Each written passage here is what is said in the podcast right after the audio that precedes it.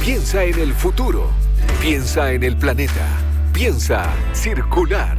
Para hablar de sustentabilidad y economía circular y hacer las cosas de la mejor forma.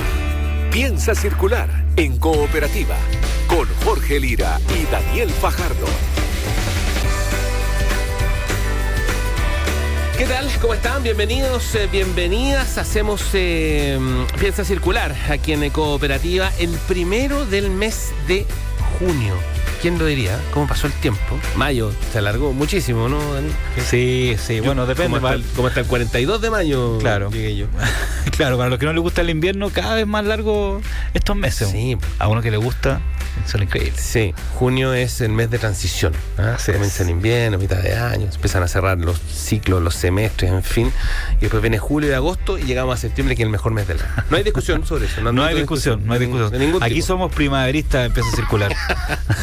Ya, y como todos los eh, domingos hablamos de economía circular y sustentabilidad, eh, así es que eh, eh, tenemos varias conversaciones interesantes que proponer hoy y también, bueno, consejos, en fin, ustedes saben de lo que hacemos todos los domingos aquí en Piensa Circular. Aquí arrancamos entonces por Cooperativa. Piensa circular en cooperativa. Es una presentación de Sodimac. Cuidemos la casa de todos. Hoy empieza a circular, te vamos a contar sobre una nueva convocatoria de la Corfo para buscar soluciones innovadoras y resolver los desafíos sectoriales en economía circular. También vamos a conversar sobre un estudio de la Universidad Católica que recomienda regularizar el uso de plástico en los procesos productivos agrícolas. Vamos a conversar con el profesor que ha guiado este estudio, César Sáez, de eh, Ingeniería Química y Bioprocesos de la Universidad Católica. Y en Emprendedores Sustentables vamos a conocer la evolución de Ecocarga, un emprendimiento que busca la reutilización de los envases en productos de limpieza. Estaremos hablando con Paolo Massa, director ejecutivo de Mercado Circular de Ecocarga, sobre un nuevo punto que abrieron en el sector oriente. Oye, yo lo recomiendo. Eh, y además en nuestra sección eh, Huerta, Ideas de Patio, con Fernando González del Vivero La One en eh, Calera de Tango y Puerto Varas, vamos a hablar sobre las flores de temporada y las mejores opciones para resistir el invierno. De esas flores, por cierto. Y para terminar, en nuestro consejo circular, la sección favorita de Jorge, vamos a enseñarte cómo aprovechar al 100% las cáscaras de nueces. Ya vamos a ver. Vamos a ver qué sacamos el limpio de ese consejo. Hablando de sustentabilidad y economía. Piensa circular en cooperativa. Actualmente nuestro país cuenta con legislaciones para el uso de plásticos, principalmente envases y embalajes. Sin embargo, aún no existen normativas específicas que regulen la utilización de plástico para los procesos productivos. Es el caso, por ejemplo, de la industria de la agricultura. Un estudio de la Universidad Católica plantea la necesidad de regular el uso de plásticos en la producción de frutas y verduras. Para saber más de este tema estamos en contacto con el profesor César Sáez, docente de Ingeniería Química y Bioproceso de la Universidad Católica, que por cierto ha liderado el estudio. Bienvenido. ¿Cómo está, profesor César? Hola, hola, ¿cómo están? Yo perfectamente. ¿Ustedes todo bien? Qué bueno. Sí, sí, muy bien. Eh, eh, profesor, bueno, eh, gracias por acompañarnos. La primera pregunta tiene que ver con la diferencia entre esto de regular el uso del plástico de envases y embalaje y con el eh, uso de plástico en los procesos productivos, que también es algo que eh, no está muy a la vista de las personas, pero que está ahí. Ciertamente, claro, es un, es un temazo en realidad y que está un poquito más oculto de la cotidianidad de, de los envases y embalajes, como mencionan ustedes. ¿Y cuál es la diferencia entre el, em, el, eh, la regulación entre de, de- de envases y embalaje y eh, la de procesos productivos?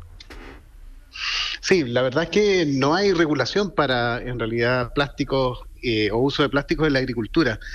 Eh, por un desconocimiento, por una falta de proximidad también con esos procesos de parte de la ciudadanía. Y en términos de esos elementos decidimos un poquito mm, investigar, conversar con los diferentes entes involucrados y generar una propuesta de políticas públicas para ponerlo ya en el panel, en el tapete de discusión. Nosotros somos una potencia alimentaria derechamente en el mundo y necesitamos tener conciencia de nuestros recursos, cuidar nuestros recursos suelo y va de la mano de todas maneras con el uso de plásticos en la agricultura.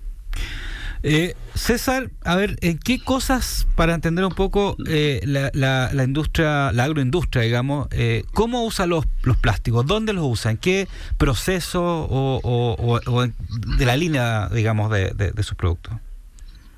Sí, mira, los usa en todo. Uno, uno se puede imaginar que todo es una exageración, pero la verdad que no.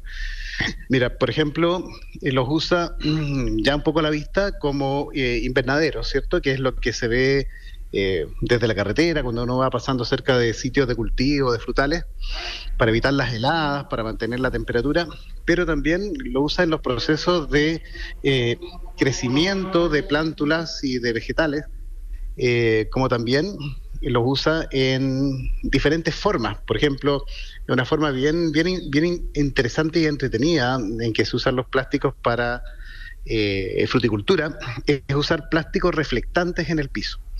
De esa manera el sol se refleja y la fruta se madura por todos lados de una forma más efectiva y eficiente. Eh, para evitar, por ejemplo, el ataque de algunos insectos se usan mallitas de plástico, así parecidas a las mallitas Rachel típicas, eh, localizadas a ciertas alturas, porque insectos que son perjudiciales, ¿cierto? Y atacan estas, estos cultivos. Eh, no pueden pasar a una cierta altura. Eh, pero fíjate que lo más importante y lo más destacable es que como cada vez vamos teniendo más problemas hídricos, o sea, la, la escasez del agua es cada vez más crítica, para evitar la evaporación, la agricultura está usando progresivamente cada vez más plástico. Así evita la evaporación y usa menos agua en el cultivo. Así que cuando digo en todo, la verdad que parece una exageración, pero es verdad, en todo. Eh, ¿Cómo avanzar a un manejo más sustentable entonces, profesor, eh, de esta producción de frutas y verduras que, eh, que, no, sé, no sé si la palabra depende, pero que sí requiere del plástico? Sí, y, no solo frutas y verduras, ¿ah? abarca granos, abarca todo prácticamente lo que es eh, cultivos eh, eh, agrícolas. La verdad es que el elemento más relevante es poder demostrar que la presencia de plástico en el suelo reduce la productividad agrícola. Y ese es un elemento clave y hay investigación al respecto, pero se está desarrollando también mucha investigación asociada a la presencia de microplásticos en el ambiente y con ellos en el suelo. En la medida que nos quede claro nosotros, a los políticos, ya a los productores, en realidad, eh, que la presencia de plástico a escala micro y a escala nano en el suelo reduce la productividad agrícola, vamos a empezar a tomar conciencia de que tenemos que evitar que esto ocurra. ¿Y cómo lo hacemos? Bueno, tenemos que tener un plan que nos permita como país, ¿cierto?, poder primero trazar de dónde vienen los plásticos, cuantificar cuánto se usa de estos plásticos y generar alternativas, porque uno se pregunta siempre, bueno, ¿qué es lo que es mejor? ¿Es la zanahoria o el garrote? ¿Cierto? Eh, motivamos, por un lado positivo, motivamos justamente eh, reglamentando con multas y, ese tipo de, iniciativas. Entonces, echamos una mirada internacional, hicimos una propuesta un poquito más eh, contextualizada al caso local para justamente la implementación de políticas públicas en plásticos agro. ¿Cómo, podrías, ¿Cómo debería ser una normativa eh, o por dónde podría empezar una normativa para este sector, eh, asumiendo de que, de que este sector también a lo mejor no está preocupado de esto? O a, lo, mejor pueden haber algunas empresas que están empezando a preocuparse por una mirada sustentable, no sé. ¿ah? Eh, pero ¿por dónde podría empezar una normativa? ¿Por qué, por, qué, por ejemplo, perdón, perdón, perdón que, perdón que insista, ¿por qué la REP, por ejemplo, la ley de reciclaje, no incluye los envases de embalaje en la parte industrial? Porque la, REP tiene siempre en, los productos prioritarios tiene una parte industrial y una parte de usuario, usuario hogareño, digamos. ¿Por qué no incluirlo ahí también? Claro, la, la ley REP de responsabilidad extendida al productor tiene varios, varios objetivos, ¿cierto? Como mencionas tú, incentivar el reciclaje, eh, por supuesto, establecer las condiciones para que esto ocurra, establecer actores involucrados y ahí el productor o el importador, ¿cierto?, del material tiene que hacerse cargo. De hecho, uno de los elementos que proponíamos es que podría ser una iniciativa colocándolo como un producto prioritario. Sin embargo, eso tiene sus pros y sus contras, ¿cierto? Así como los neumáticos, los aceites lubricantes, los plásticos de un solo uso, que sean los plásticos agro.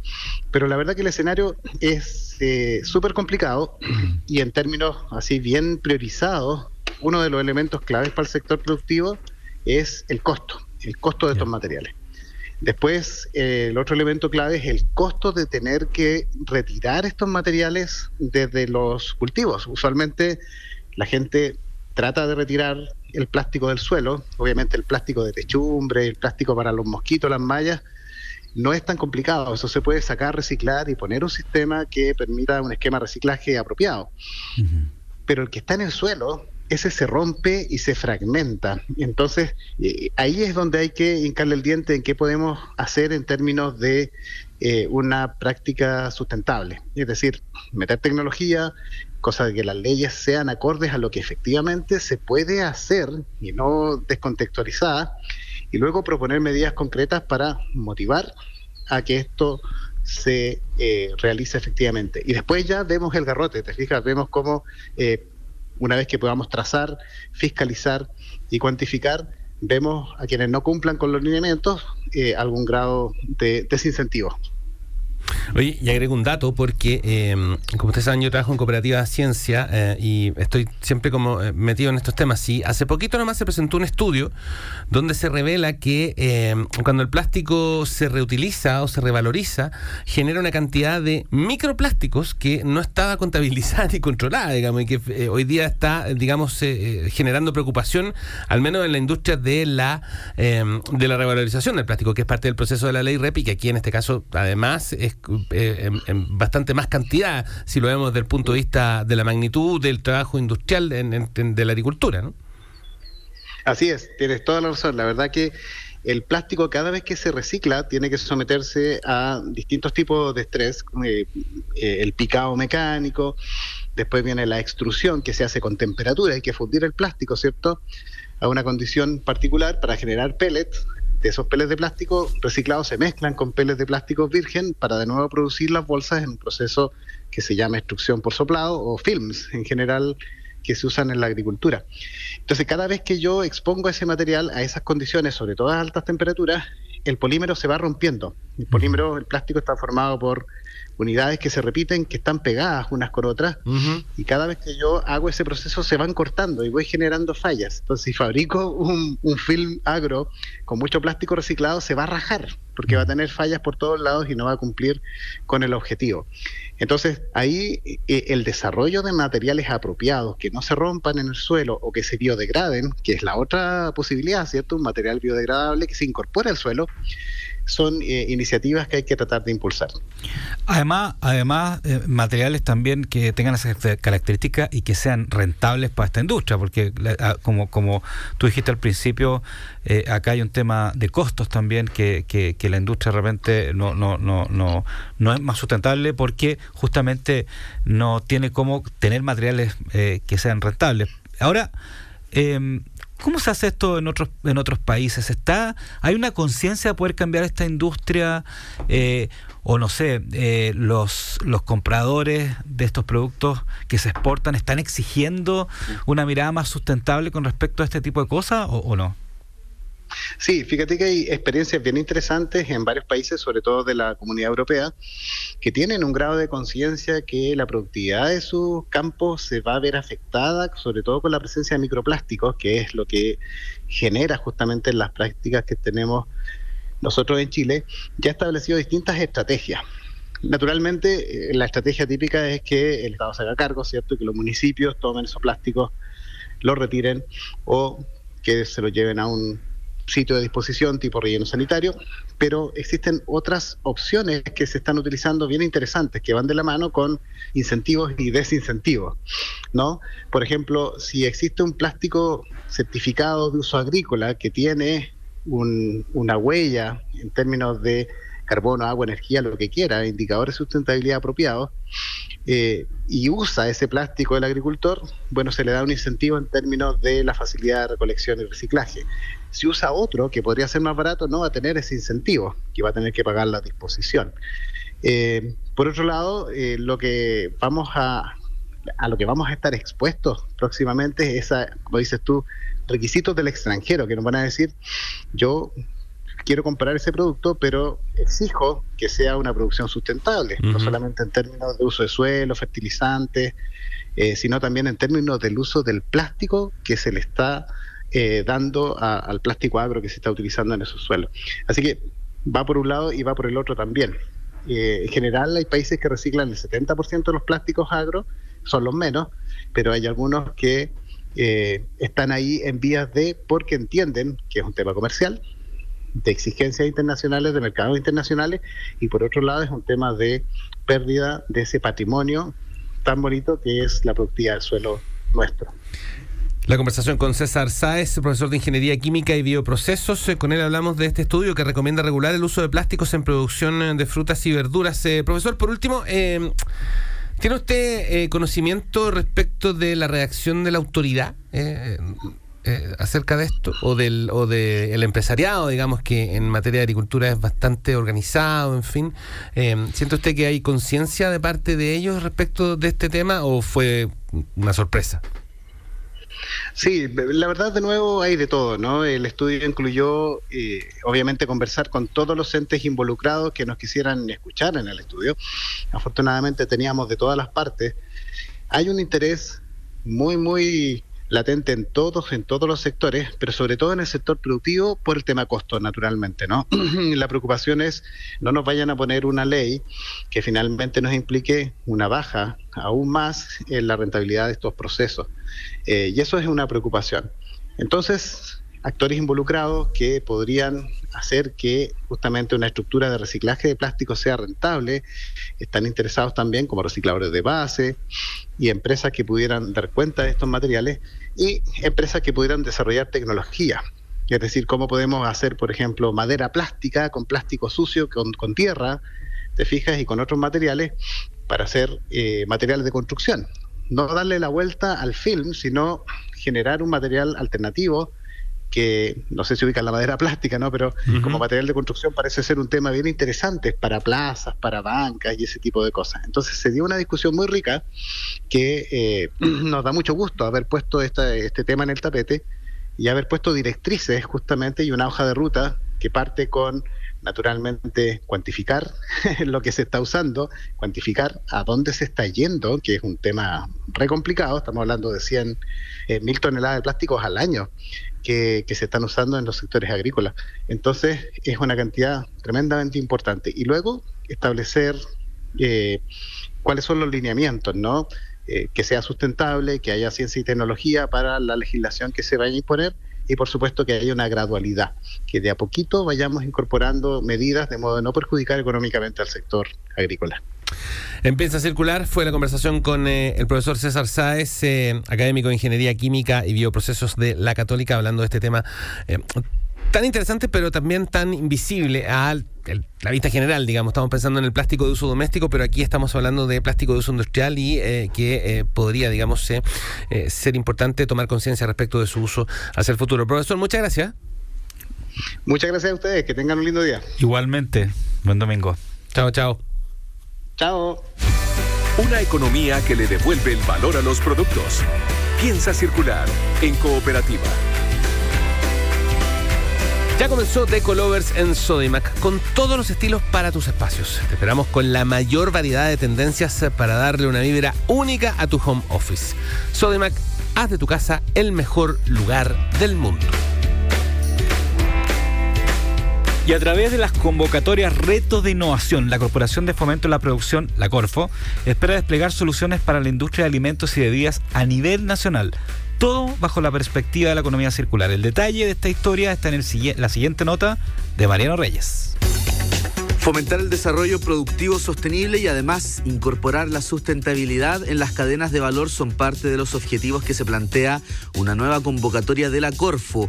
Retos de innovación plantea seis desafíos específicos para poder resolver a través de la incorporación de nuevas soluciones tecnológicas. Actualmente se encuentran abiertas las postulaciones a dos de estos retos. El primero tiene foco en la industria de alimentos y bebidas a nivel nacional, mientras que el segundo busca soluciones circulares para la industria acuícola y silvo agropecuaria con implementación en la región de los lagos. Dos iniciativas que se enmarcan en los retos detrás de esta convocatoria.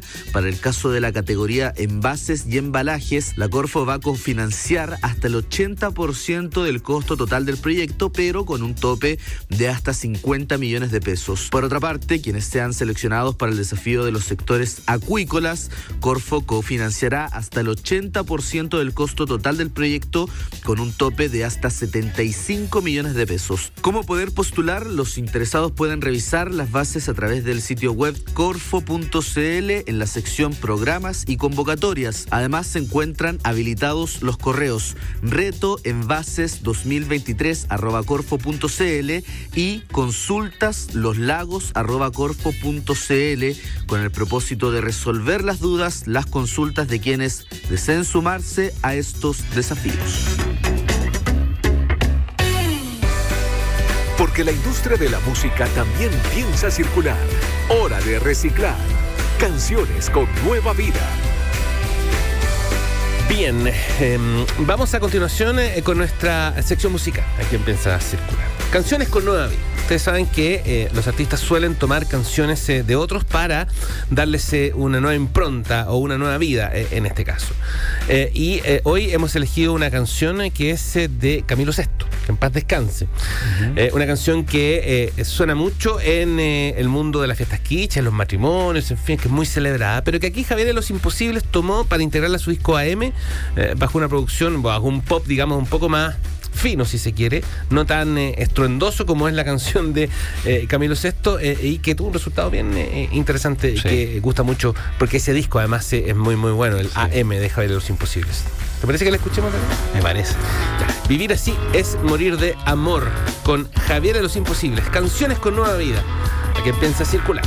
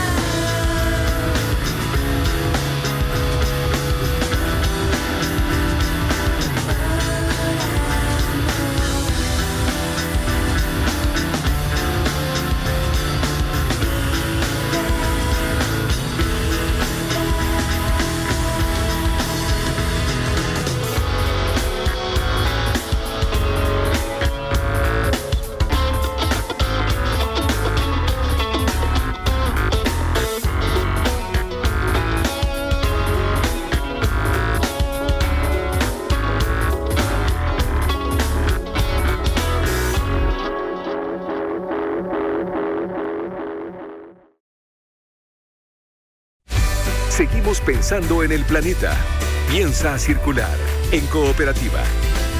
Ya comenzó Decolovers en Sodimac, con todos los estilos para tus espacios. Te esperamos con la mayor variedad de tendencias para darle una vibra única a tu home office. Sodimac, haz de tu casa el mejor lugar del mundo. En Piensa circular, la experiencia se comparte. Hora de Emprendedores Sustentables. La conversación que vamos a tener ahora es sobre un emprendimiento del que yo soy cliente. ah, ya. sí.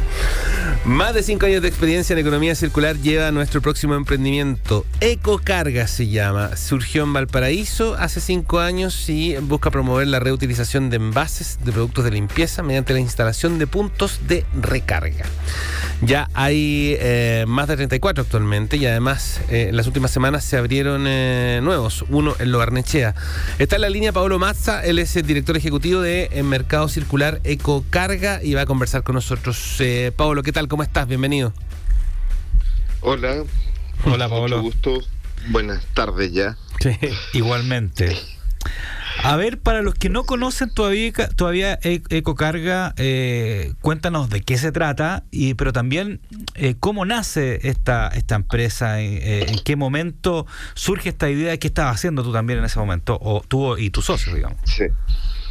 Mira, Ecocarga nace de un spin-off de Empresas de María, por ahí por el año 2018. Empresas de María es una empresa reconocida, tiene más de 120 años en, Chile, dedicada a la fabricación y comercialización de productos de aseo y limpieza, eh, con las marcas Virginia, Arom y otras, digamos. ¿ya?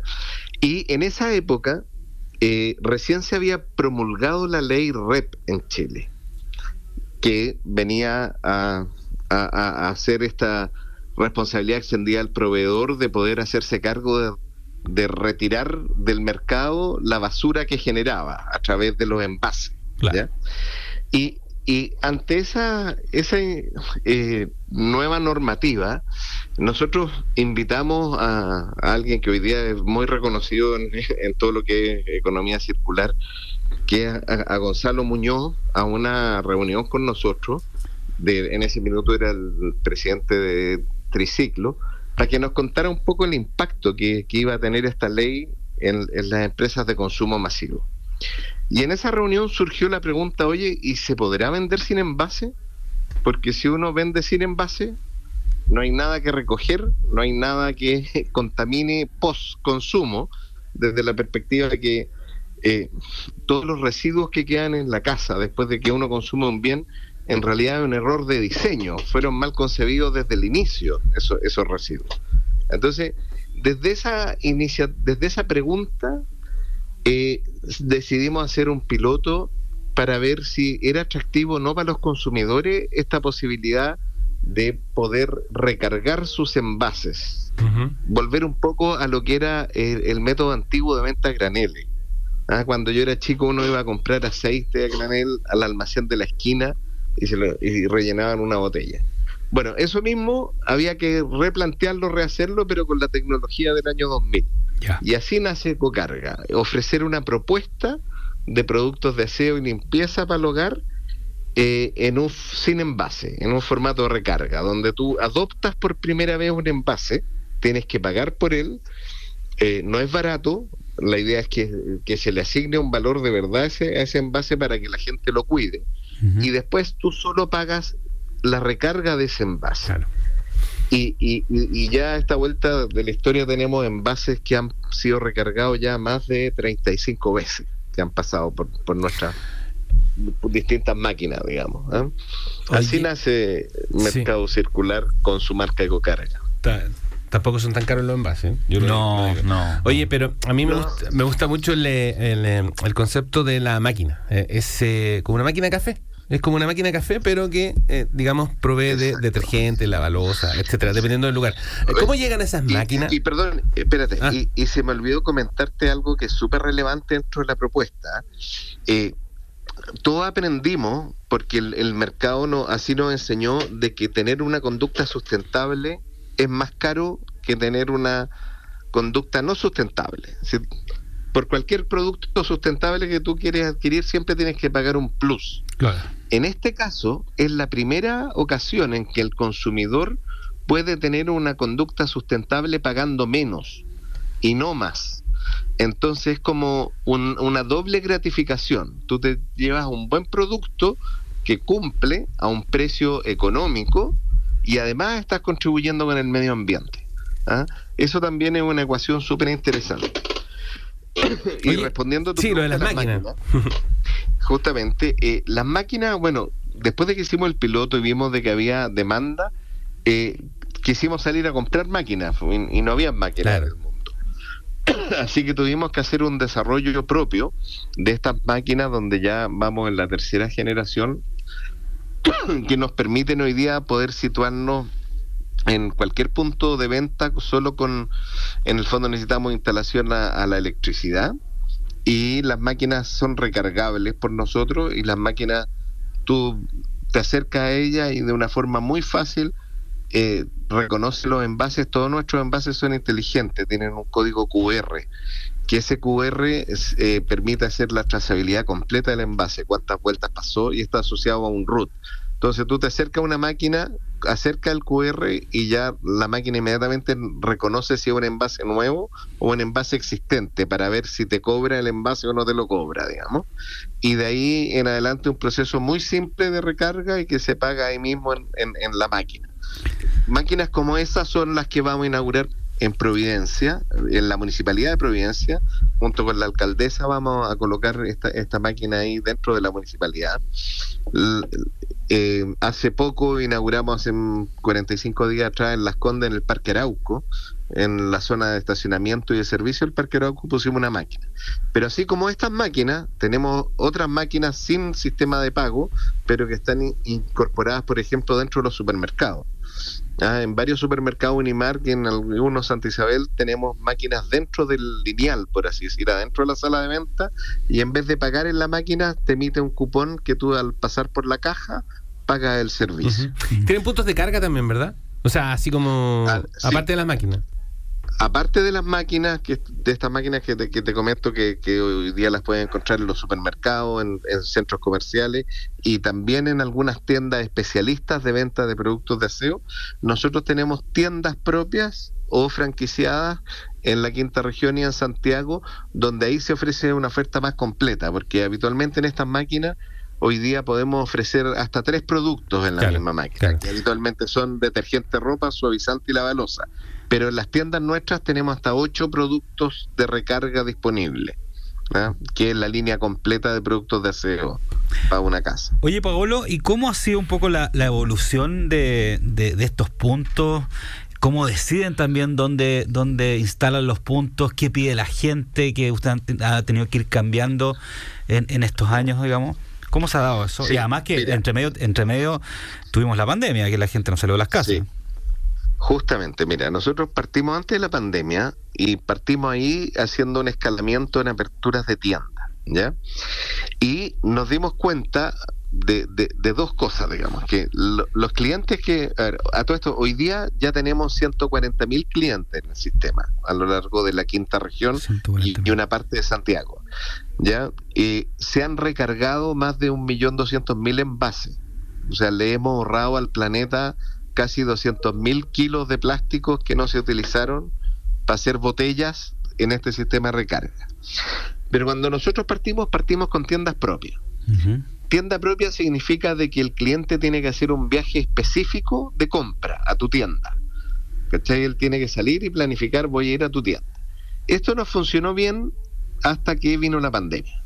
Cuando vino la pandemia, que habían dos, dos permisos a la semana para salir y por dos horas, la gente trataba de ir a un lugar donde pudiera comprar todo, ¿no es cierto? Entonces nos vimos impactados y tuvimos que incorporarle al modelo inicialmente algo que no teníamos eh, considerado, que era el Uh, se nos fue. poco a, a- a pasar la pandemia, ¿ya? Eh, y con la pandemia, en el fondo, sufrimos una pérdida de clientes. Habíamos llegado a una, a un cierto nivel de masa de clientes y esos clientes que estaban en el hábito de recompra, con la pandemia se alejaron. no quisieron hacer seguir haciendo este viaje único, exclusivo a un punto de venta. Entonces, desde ahí en adelante lo que hemos hecho es que hemos ido acercándonos a las zonas de tráfico del consumidor, donde ya eh, realiza eh, compras, como es el acercarse a los supermercados o a estas tiendas especialistas de productos de aseo donde hay una gama mucho más profunda de productos y al acercarle las máquinas a, la gente nos hemos dado cuenta de que hay una muy buena atracción. Una, una tienda nuestra vende, no sé, cinco o seis veces lo que vende una máquina, pero requiere de un viaje especial, ¿ya? Entonces son clientes súper fieles y que son intensivos en el consumo. Pero nosotros creemos que la forma de masificar esto es poder acercarse a los puntos de tráfico habituales donde la gente eh, realiza sus opciones de compra. O sea, integrarnos dentro de otros comercios, mercados o zonas de alto tráfico. Empieza a circular, estamos conversando con Pablo Mazza, él es el director ejecutivo de Mercado Circular Ecocarga, este mm, emprendimiento que eh, ha crecido bastante y que tiene que ver con la reutilización de los envases eh, con artículos, eh, en este caso de aseo, detergente, suavizante, lavalosa y varios más que em, se dispensan a través de máquinas, pero también hay puntos de carga, como él mismo explicaba. Oye, Paolo, em, ¿cuáles son los desafíos que vienen ahora para Ecocarga? porque claro, esto es para mucha gente todavía es sorprendente encontrarse con esto, por ejemplo, en un mall, en un supermercado. Entonces me imagino que, eh, eh, por dónde dan los tiros, la idea es como estabilizarse, seguir creciendo o avanzar hacia eh, algún otro, qué sé yo, producto. Mira, efectivamente la, la, idea nuestra es seguir creciendo y el seguir creciendo va por integrar más categorías de producto a esta, a esta, a esta forma de compra, ¿ya? Y ahí nos encontramos con algunas problemáticas dentro de la legislación chilena. ¿ya? En, por ejemplo, en Chile tú los productos de aseo los puedes fraccionar en el punto de venta, pero no los productos de cuidado personal.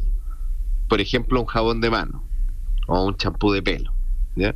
Esas cosas hoy día la legislación chilena no permite comercializar.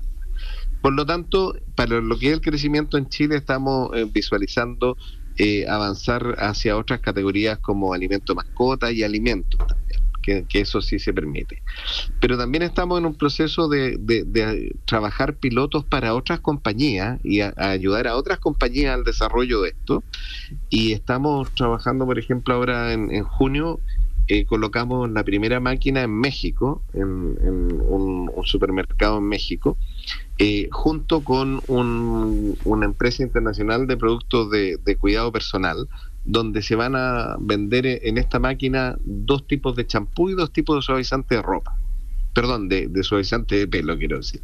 Y con eso vamos, este es, nuestro primer piloto que vamos a hacer en productos de cuidado personal.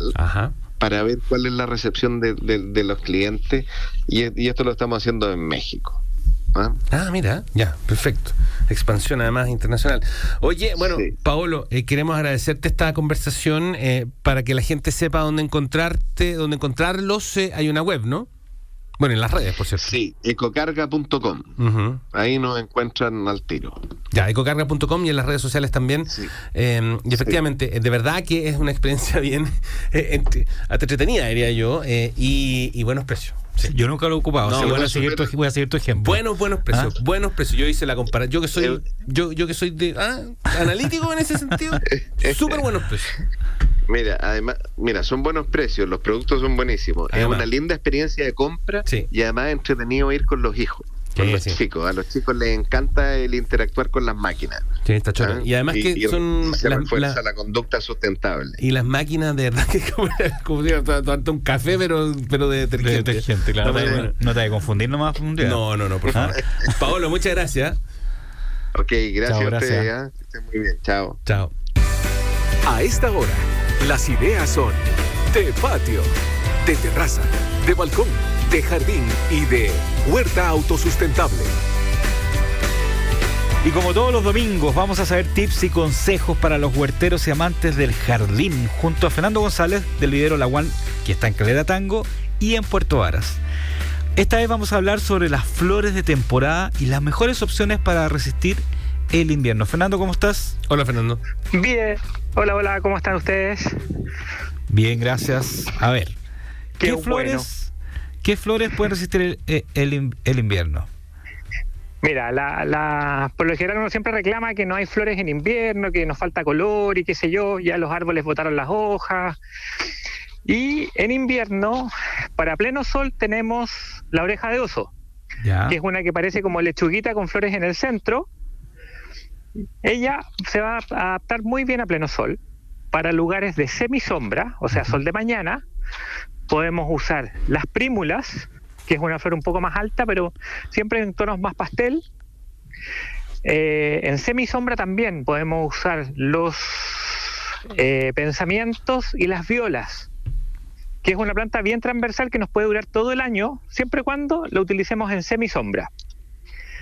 Por otro lado, eh, tenemos también la violeta de Persia, que, es un bulbo que un poco sale de la denominación de flor de temporada, pero que funciona muy, muy bien eh, para, esta para esta época de frío.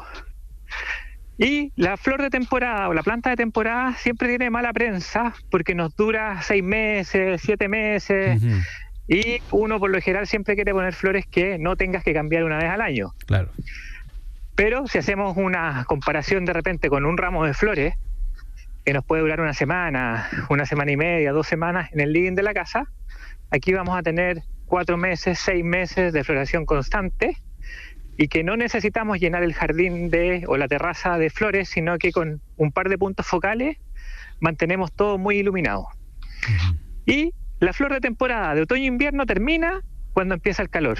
Ya. Tenemos que pensar que lo de otoño-invierno termina con el calor y lo de primavera-verano termina con el frío ahí las plantas empiezan a poner un poco más feas y, viene ya el recambio. Fernando, ¿y el cuidado? Eh, vale la pena repetirlo, no hemos hablado, pero me imagino que eh, también requieren, para, para resistir, necesitan de cierto tipo de, cuidado, ¿no? Mira, básicamente, como es una planta que es más de invierno, no tengo problema yo con el frío. Por ejemplo, una, una viola y un pensamiento puede, puede amanecer con escarcha en sus pétalos y en sus hojas y no va a tener ningún problema. No, se, no se va a quemar. Ahora, cuidado siempre eh, cuando son de pleno sol, en el lugar más iluminado que tenga, cuando son de semisombra, eh, que no les pegue el sol más fuerte, que en invierno nunca es tan fuerte, una buena nutrición con, con humus de lombriz, que es una cosa más orgánica, eh, si la tengo en macetero, preocuparme el, que los agujeros de drenaje estén abiertos, que no se tapen y riegos, como hemos hablado siempre, de repente más abundantes y distanciados en el tiempo que poquita agua todos los días. Y tratar de regar siempre a la tierra. Si yo mojo las flores, eh, estas van a tender a durar menos porque se me acumula humedad y de repente se me pueden formar hongos. Oye, Fernando, yo me voy a meter en tu, en tu área, pero te voy, a, te voy a nombrar una flor que, que, a mí me encanta y que es súper aperrada. Eh, para los que no las conocen, las caléndulas. ¿ah? ya están empezando a florecer y duran todo el año y la semilla que tiran después te puede llenar el patio de, color amarillo, ¿o no? De, de, todas maneras, y ahí tienes amarillas, naranjas, tienes unas que son, que es la caléndula frutilla, que es un color como más rosadito. Eh, y la gracia que tiene la caléndula, más allá de ser de ser una planta que nos acompaña en el huerto, nos espanta las, las, plagas, se usa mucho en cosmética, es una planta que es de autosiembra. Claro. Que si yo no voy cortando las flores secas, la misma planta va regenerando plantas nuevas y eso también es muy entretenido cuando uno tiene un jardín de, de un tamaño un poco mayor porque uno deja que la naturaleza haga un poquito la pega. Así es. La caléndula, ¿qué tal? Sí, pues voy a traer caléndula porque la, verdad, como dice Fernando, o sea, tú no la... O sea, las semillas se esparcen por todos lados y se llena todo de caléndula. Después tenés que... De hecho, antes se, se consideraba como maleza. Fernando González. Bueno, la, Sí, dime. La maleza es algo, algo muy amplio. Claro, claro. La, la, definición de maleza es lo que está donde no tiene que estar. Claro, algo así. vamos, a quedarnos, vamos a quedarnos con ese pensamiento. ¿ah? A ver, ¿quién no tiene que ¿Quién está donde no tiene que estar? ¿Quién, podría ser una maleza, dicen ustedes? Fernando González del Vero Laguán, muchas gracias por los consejos. Muchas gracias, muchachos, y como siempre, muy buena semana para todos. Chao, Fernando. Datos para hacer de este mundo algo más circular. Consejo Circular. Bien, y como es tradicional para el cierre, tenemos el consejo circular. Esta cosa que nos sorprende siempre, eh, con la que nos sorprende siempre Daniel, con esto de eh, darle un nuevo uso a eh, ciertas cosas, ¿no? Que uno cree que en realidad hemos hablado de los corchos, hemos hablado de la borra del café, esa es la que yo más saqué trote. eh, los palitos de sushi también. Los sushi, Los palitos sí. de sushi. Ya, ¿y ahora? ¿Y ahora de qué? Las cáscaras de las nueces. cáscaras de nueces. Sí, creo que hay gente que, que compra, que guarda la, la, la nuez, las nueces durante un tiempo. Esta no es la época de la cosecha, ya pasó. Pero que, que la, la guarda en saco. de- o sea, alguien que tiene un, un, O sea, yo he un visto- nogal puede darte tres sacos, un, un puro nogal. Yo he visto gente en, eh, en, en las plazas, sí, comiendo nueces, pero con el. Claro. Partiéndola Partiéndola. ahí mismo. Bueno, error, error, error o crimen capital botar el, las Ah, cáscaras de nueces. mira. Sí, tienen varias. Primero, la cáscara de la nuez es súper útil para eh, lo que es ponerla en la tierra en las plantas, ya sea en una terraza o, en, o en- o en- o en el jardín, porque te genera el mismo efecto que hablamos el otro día de mulch, que es una, una Protección. una protección del frío y a la vez mantiene la humedad, te mantiene el calor y, y, y además ya está bonito. ¿ah? Eh, puedes triturarla un poco, eh, y, y se va descomponiendo de a poco, de a poco, entonces también sirve como un compost natural. Es Ujú. súper, súper útil. Y eso mismo estético también sirve para que en muchas partes lo ocupen dentro de lo que es la, la- la estética del jardín. Tú puedes en alguna parte, en vez de poner eh, eh, de, este- de estas piedrecillas de colores, ¿no es cierto? O cortezas de árboles, puedes poner la, la- las cáscaras de nueces y se te ve súper bonito y te duran, o sea, por lo menos yo lo he puesto en el jardín sí, sí. y te duran a veces dos años sin descomponerse. Nada, te dan igual. Entonces te- te da una estética muy bonita al jardín. Eh, dos formas de ocuparlas, pero jamás, jamás bótela. Y hay gente, yo no lo he hecho, pero hay gente que la muele un poco y la pone dentro del champú.